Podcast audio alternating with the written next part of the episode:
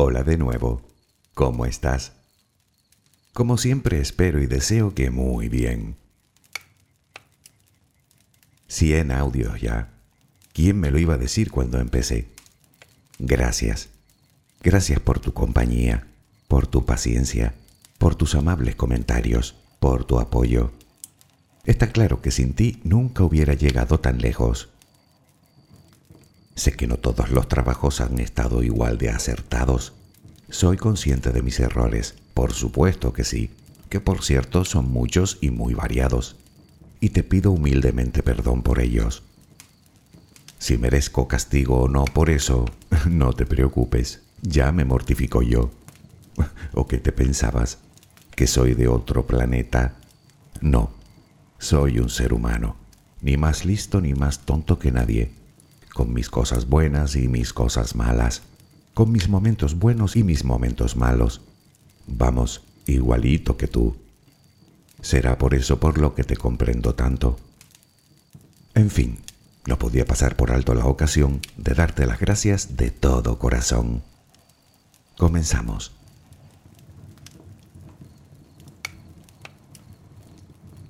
Ya son cuatro las navidades que he pasado contigo y vamos camino de la quinta.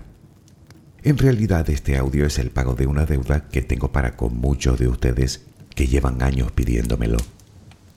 Bien, pues hoy hablaremos de la Navidad. Pero ya me conoces, no te voy a contar lo que ya sabes, sino otras cosas que tal vez te sorprendan de esta celebración, de sus orígenes, de su historia, de sus curiosidades. Y hablando de ello, ¿te gusta a ti la Navidad? Puede que me digas que la amas o que la detestas, no serías la primera persona. O quizá te den exactamente lo mismo. En cualquier caso es una celebración a la que están llamados 2.200 millones de personas. Es el número de cristianos que se estiman en el mundo, nada menos que el 31% de la población. Puede que no te guste la Navidad, pero importante sí que es.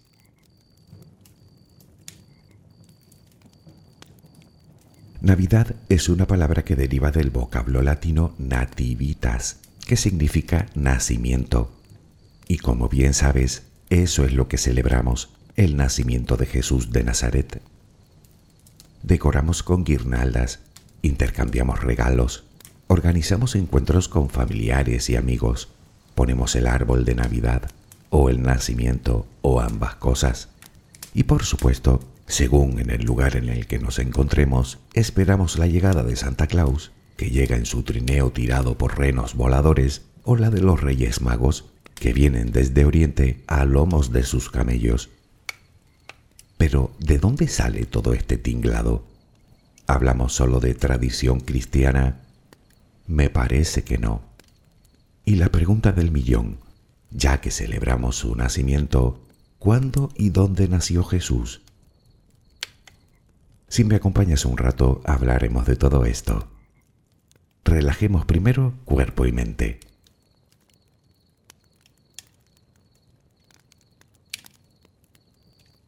Adquiere la posición que prefieras para dormir. Lo importante es que estés cómoda o cómodo. Puede que no encuentres esa posición ahora. En ese caso, ponte boca arriba con las manos a los costados y las piernas ligeramente separadas. Relaja los párpados. Intenta que no haya tensión en ellos.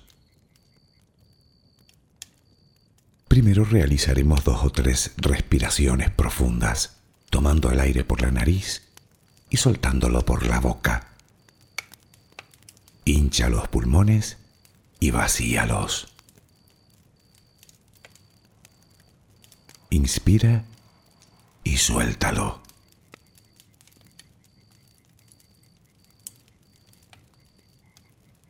Ahora haremos una inspiración por la nariz, mantendremos el aire un par de segundos, durante los cuales mostraremos gratitud por lo que somos, por lo que tenemos, por lo que el universo nos ha dado y por lo que nos ha de dar.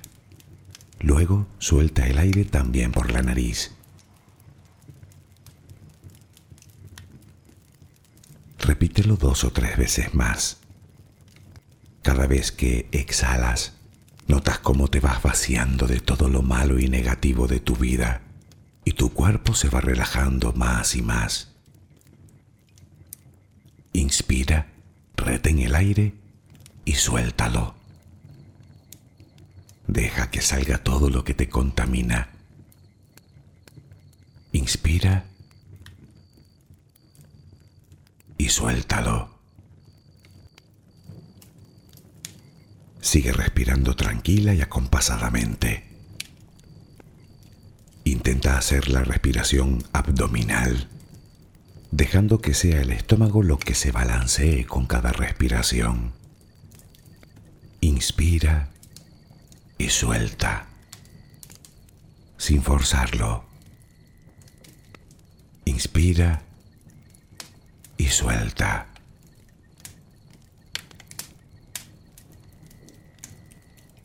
Ahora piensa en tus pies apoyado sobre la cama. Notas cómo se van relajando cada vez más. El pie derecho, el pie izquierdo. Ambos quedan totalmente relajados. Centra tu atención en las piernas desde los tobillos hasta los muslos. Siente como todos los músculos se van relajando.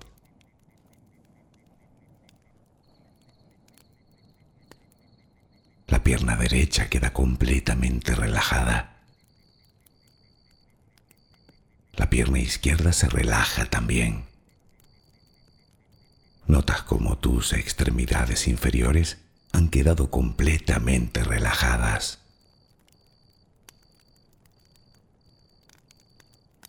Toma conciencia de tu cadera. Nota cómo se va relajando también. Se relajan los glúteos. Notas el peso de toda la zona. De hecho, piensa ahora en tu abdomen y en cómo los músculos de esa zona se van relajando también. Nota el alivio con cada exhalación.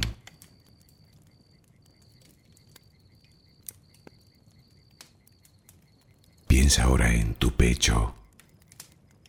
Nota cómo se relaja. Lentamente. Cada vez más.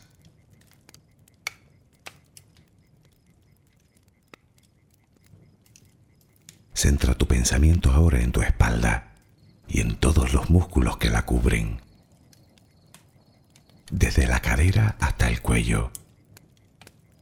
Sientes como poco a poco se van relajando.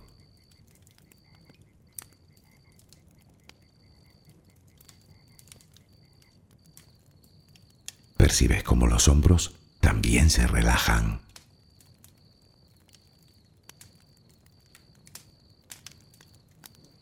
brazo y antebrazo derecho, tu mano derecha, los dedos de esa mano. Nota el peso en su conjunto.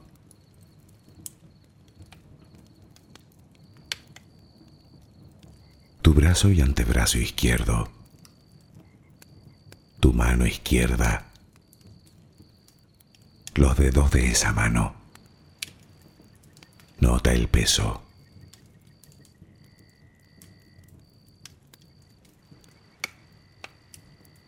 Dirige ahora tu atención al cuello. Piensa en él. Siente como todos los músculos se van relajando.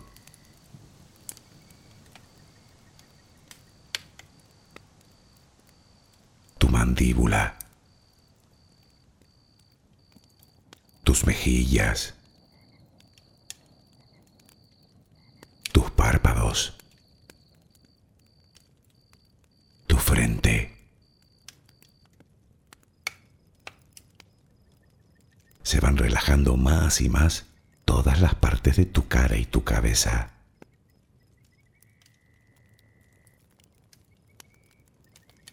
A cada instante sientes como tu cuerpo se va relajando más y más.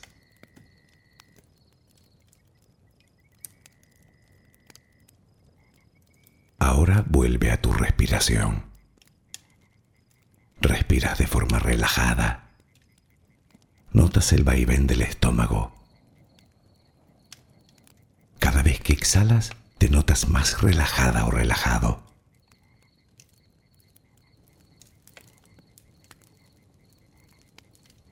Ahora frente a ti aparece una luz. Mírala. Está ahí. Es como si viniera de todos lados. Es una luz muy bella y tranquilizadora. Ella quiere llegar hasta ti y tú la dejas porque sabes que esa luz es amor.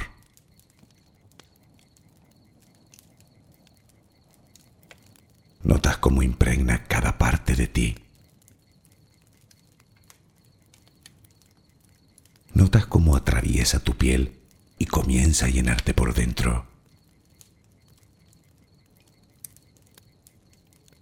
Sientes cómo te va llenando de paz, cómo te va llenando de tranquilidad, cómo te va llenando de amor.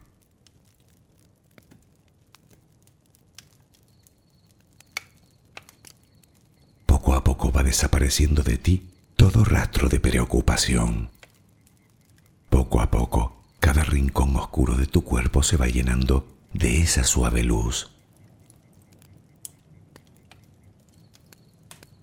Sientes cómo te va purificando por dentro y por fuera.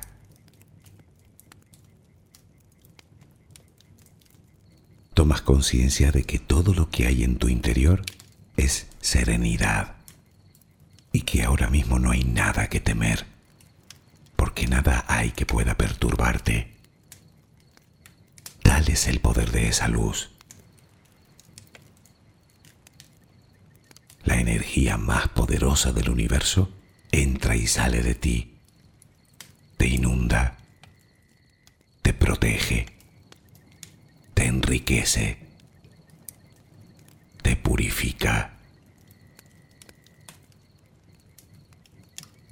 Intenta permanecer en esa sensación de paz, en ese baño de luz. Solo respira serenamente.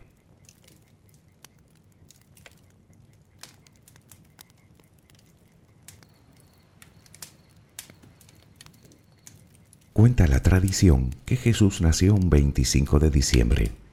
Parece ser que fue en Belén, a pocos kilómetros de Jerusalén, en la conocida provincia romana de Judea, César había ordenado que cada cabeza de familia acudiera a su lugar de nacimiento para su inscripción en un censo. Se dice que José, padre de Jesús, había nacido en Belén, por lo que hasta allí acudió junto con su esposa encinta. Según cuentan, al no encontrar alojamiento, María se vio obligada a dar a luz en un establo y a poner a su recién nacido en un pesebre, una especie de recipiente alargado que se utiliza para el alimento del ganado. Dicen que hasta allí llegaron tres reyes venidos desde el lejano oriente, guiados por una estrella, con el propósito de adorar y ofrecer sus presentes al recién nacido, y que los pastores que hacían vigilia en las cercanías acudieron también.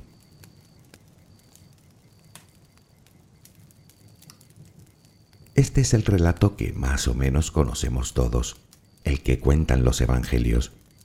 Pero, ¿sucedió así históricamente? Bueno, es difícil de saber. Muchos historiadores y arqueólogos se han interesado por el tema y parece ser que existen algunas contradicciones comparando otros hechos y documentos históricos. Y es que en realidad muchos aspectos de la narración no están claros. Para empezar, es verdad que tanto Mateo como Lucas afirman expresamente que Jesús nació en Belén. Sin embargo, Marcos y Juan lo llaman Jesús de Nazaret. En aquel tiempo era costumbre poner detrás del nombre el lugar de nacimiento, y de hecho Mateo y Lucas también lo llaman así posteriormente. Quiero decir que de haber nacido en Belén, le hubieran llamado Jesús de Belén, pero no. Lo cierto es que Belén era una ciudad de cierta importancia, considerada la ciudad de origen de David, mientras que Nazaret era una aldea de Galilea minúscula y con cierta mala fama. Tan pequeña y relevante era que no aparece en ningún escrito de la época. Sin embargo, toda la familia de Jesús era de ahí.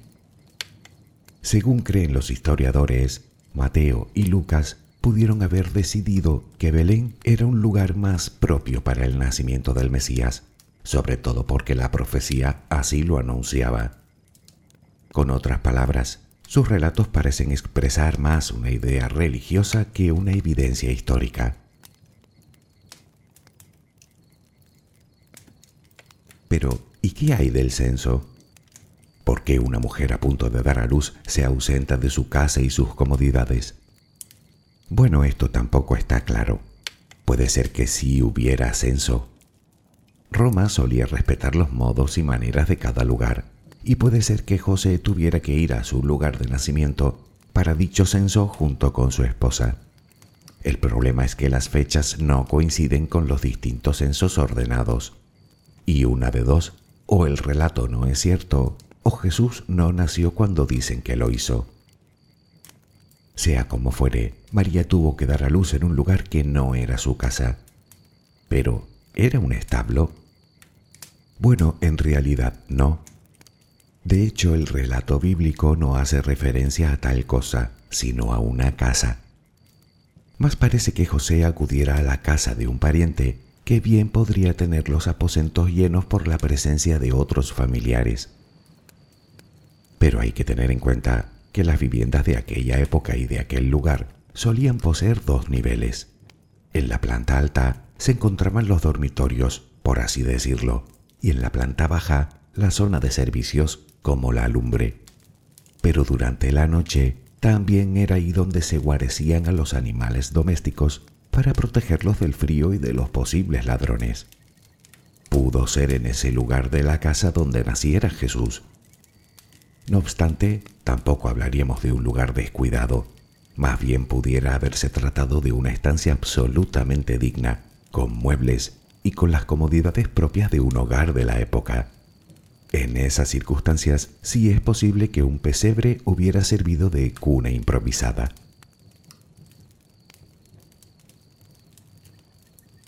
Pero si Jesús no nació cuando creemos, ¿cuándo tuvo lugar ese hecho? En realidad no nació ni en el año cero de nuestro calendario, ni el 25 de diciembre, ni siquiera en invierno.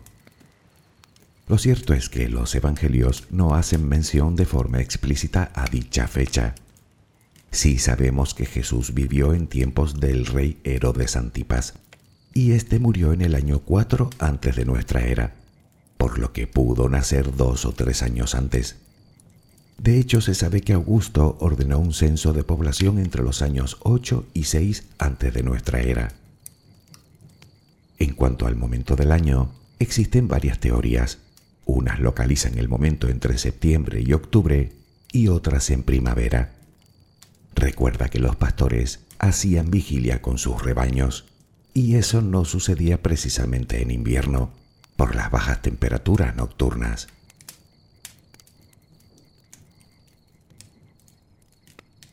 Vayamos con los reyes magos, que acudieron a Belén guiados por una estrella para entregarle al niño oro, incienso y mirra. Siendo rigurosos, hay una parte importante de la comunidad científica que no termina de creer el relato bíblico, porque el único que hace mención a ellos es Mateo, y no dice nada de que sean reyes, ni dice sus nombres, ni dice cuántos eran. Hasta el siglo III no se estableció que eran reyes a tenor de sus regalos, que por su naturaleza tenían que provenir de gente pudiente.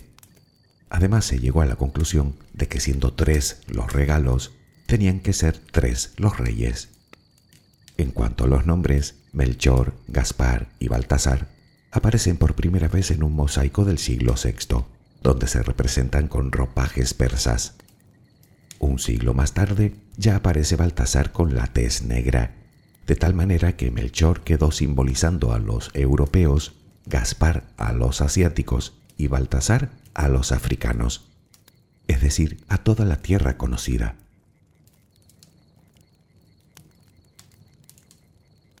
Analizando el relato, resulta que cuando acudieron a Herodes a consultarle por el nacimiento del niño, el rey ordenó eliminar a todos los niños menores de dos años, o al menos así lo cuenta la leyenda.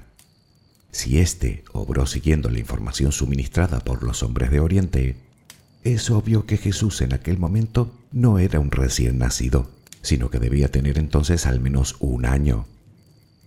En cualquier caso, los reyes magos parece que no eran ni reyes ni magos, sino astrólogos, sabios según algunas traducciones, tal vez lo que hoy llamaríamos hombres de ciencia. En cuanto a la estrella a la que siguieron, hay varias versiones, desde una supernova hasta un raro alineamiento planetario. Si te lo preguntas, la estrella con forma de cometa que solemos poner en el árbol de Navidad apareció por primera vez sobre el año 1305 en un fresco de Giotto, en el que el artista florentino representa la adoración de los Reyes Magos. Parece ser que el cometa Halley había pasado dos años antes, por lo que Giotto pudo inspirarse en él y pintarlo más tarde en esta obra.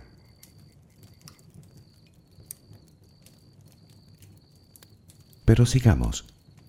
Todos los estudiosos coinciden en que Jesús no nació en 25 de diciembre. Entonces, ¿por qué celebramos nosotros la Navidad en esa fecha, justo a final del año? Bueno, supongo que te habrás dado cuenta de que es en periodo navideño cuando se produce el solsticio de invierno, el 21 de diciembre aproximadamente según nuestro calendario. Este dato es crucial para entender el origen mismo de la Navidad que en este caso se remonta a miles de años antes incluso de la aparición del Imperio Romano. Imagina qué pensarían los antiguos cuando veían que los días se hacían cada vez más cortos y las noches cada vez más largas, padeciendo frío y escasez, observando cómo moría la vegetación y cómo desaparecía gran parte de la fauna. Pero luego un día todo comenzaba a cambiar y la vida volvía a renacer devolviendo el calor y la abundancia. Sin duda un día para celebrar. Sin entender ni por asomo la dinámica que produce ese fenómeno, para esas culturas lo lógico era pensar que algún dios tendría que estar de por medio.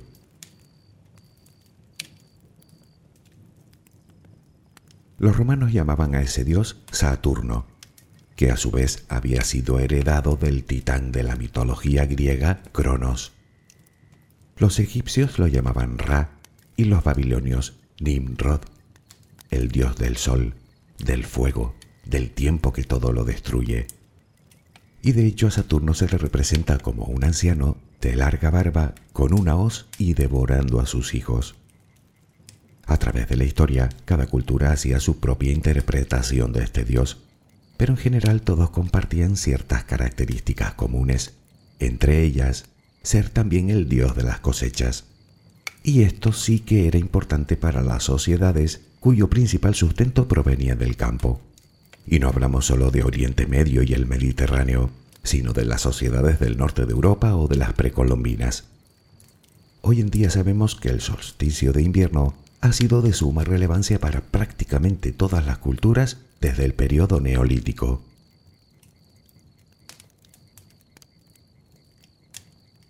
Pero volvamos a Roma. Ellos también celebraban una fiesta cada año en honor al dios Saturno, las llamadas fiestas saturnales. Duraban en torno a una semana aproximadamente, entre el 17 y el 23 de diciembre. Eran días de verdadera celebración. Las tareas agrícolas habían terminado, así que todo el mundo estaba de fiesta. Hasta los esclavos gozaban de cierta permisividad en esos días como por ejemplo se les dejaba opinar o se les permitía vestirse con las ropas de su amo. Tal era la magnitud de la celebración que durante ese periodo los romanos aparcaban sus negocios, detenían sus guerras y hasta suprimían la pena capital. se hacían grandes banquetes, los parientes se visitaban y se hacían entrega de regalos, en una exaltación de la amistad y la familia. También existía la costumbre de adornar las puertas de las casas con guirnaldas de flores, y además solían adornar también un árbol con frutas y con motivos alusivos al dios Sol. ¿Te suena todo esto? Esta práctica en realidad parece ser que también fue heredada y que tiene su origen en una antigua leyenda babilónica relacionada también con su dios del sol y el llamado árbol de la vida.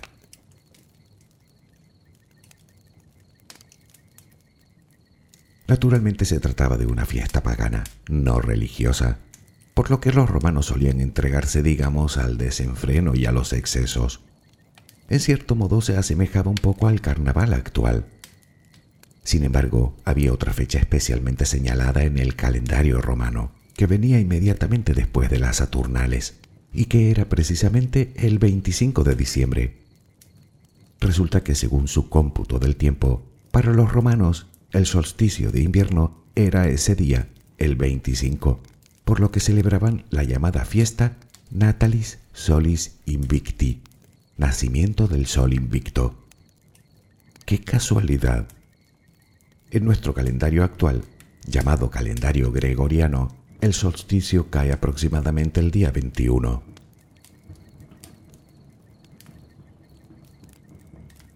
Seguro que ahora mismo te preguntarás cómo llegaron a convertirse esas fiestas en nuestra Navidad.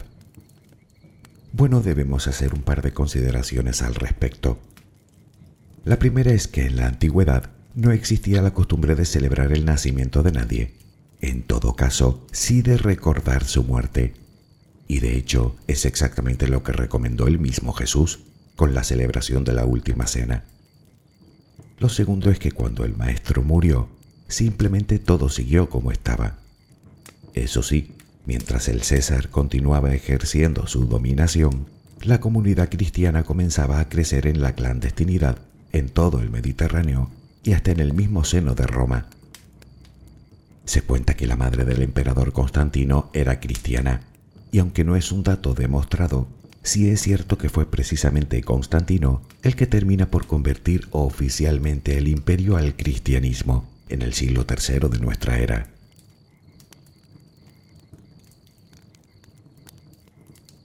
Poco a poco y en su afán de integración, el imperio fue sustituyendo algunas fiestas paganas de gran trascendencia por fiestas cristianas.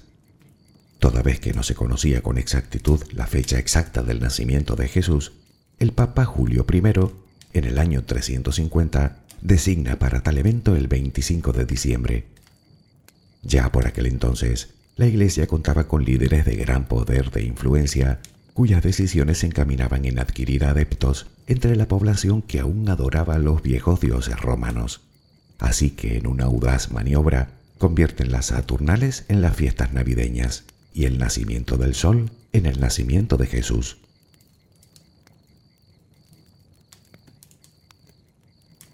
En cuanto al origen de la Navidad, esto es lo que se sabe más o menos.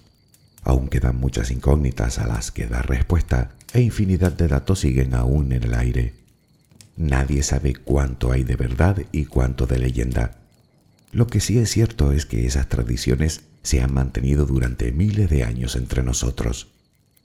Y hablando de leyendas, aún nos queda hablar del personaje más popular de estas fechas a día de hoy. No, no hablo de Jesús, hablo de un señor regordete, con larga barba blanca y traje rojo, que llega en su trineo volador repartiendo regalos. Exacto, Papá Noel, o Santa Claus, o Viejito Pascuero, o San Nicolás. Se le llama de muchas maneras, pero todos son el mismo.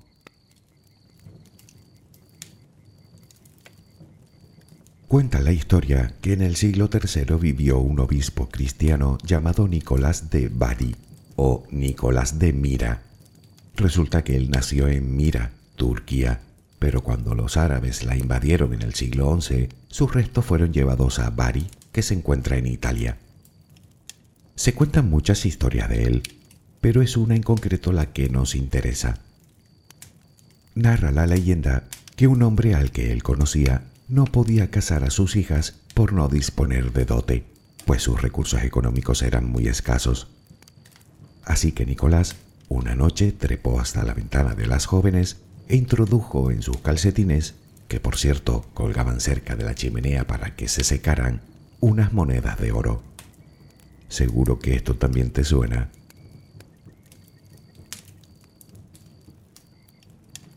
Lo cierto es que San Nicolás de Bari se convirtió en uno de los santos más venerados durante la Edad Media. De hecho, ya en el siglo VI se construían templos en su honor y llegó a ser patrono de Turquía, Grecia y Rusia. Su fallecimiento se produjo exactamente un 6 de diciembre, y de hecho comenzó siendo ese día en el que se procedía al intercambio de regalos. Más tarde, y al estar próximo a la Navidad, se trasladó la fecha al día 25. Aún hoy existen países en los que se conserva dicha tradición del día 6 de diciembre. Como quiera que fuere, se cree que el origen de Santa Claus es incluso anterior a la era cristiana y que tiene que ver con el antiguo mito solar, puede incluso que con el antiguo dios babilónico Nimrod, y que de alguna manera la iglesia lo sincretizó en la figura del obispo. Esto explicaría por qué algunas culturas no influenciadas por esta doctrina disponen de tradiciones un tanto similares. Alguien que reparte regalos en fechas próximas al solsticio de invierno.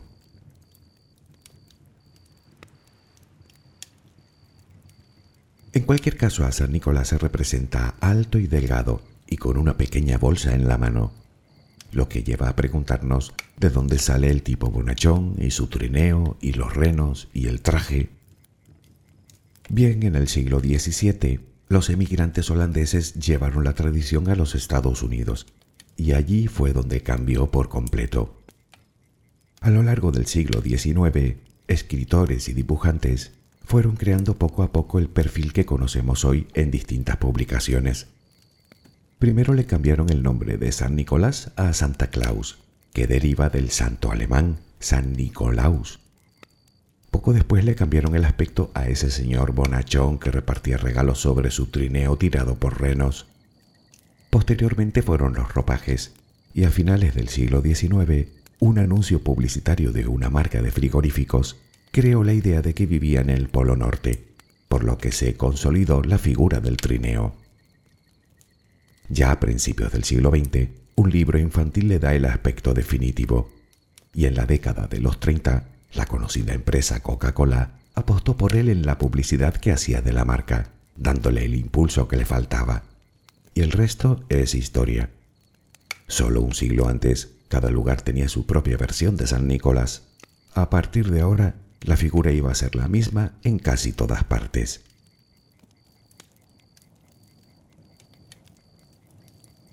Resumiendo, la Navidad tiene un origen claramente pagano y mucho más antiguo del que se cree. Tanto es así que hoy conservamos tradiciones que tienen nada menos que 5.000 años. Tradiciones, en algún caso, incluso rechazadas por los mismos evangelios, como es la conmemoración del nacimiento de alguien, que para colmo tampoco se corresponde con el día correcto. En realidad ni siquiera se sabe con certeza lo que pasó, ya que se mezcla historia, leyenda y mito. Sé que te quedan mil dudas en la cabeza, como a mí. Te adelanto que algunas podrás despejarlas investigando por tu cuenta. Otras, quién sabe, tal vez nunca lleguemos a contestarlas. Pero míranos, aquí seguimos, celebrándolo. Quizás siga sin gustarte la Navidad, pero si lo piensas detenidamente, verás que tienes diferentes alternativas para celebrar. Quiero decir que puede que no compartas la Navidad moderna, ni sus motivos, ni su locura consumista, y te entendería perfectamente. Pero nada te impide hacer lo que hacían los romanos, algo que llevamos haciendo por miles de años, celebrar el nacimiento del sol, celebrar el renacer de la esperanza, de la ilusión, de la vida misma. ¿Por qué no? A mí me parece que es un motivo bastante sobrado para brindar en compañía de los nuestros. ¿A ti no?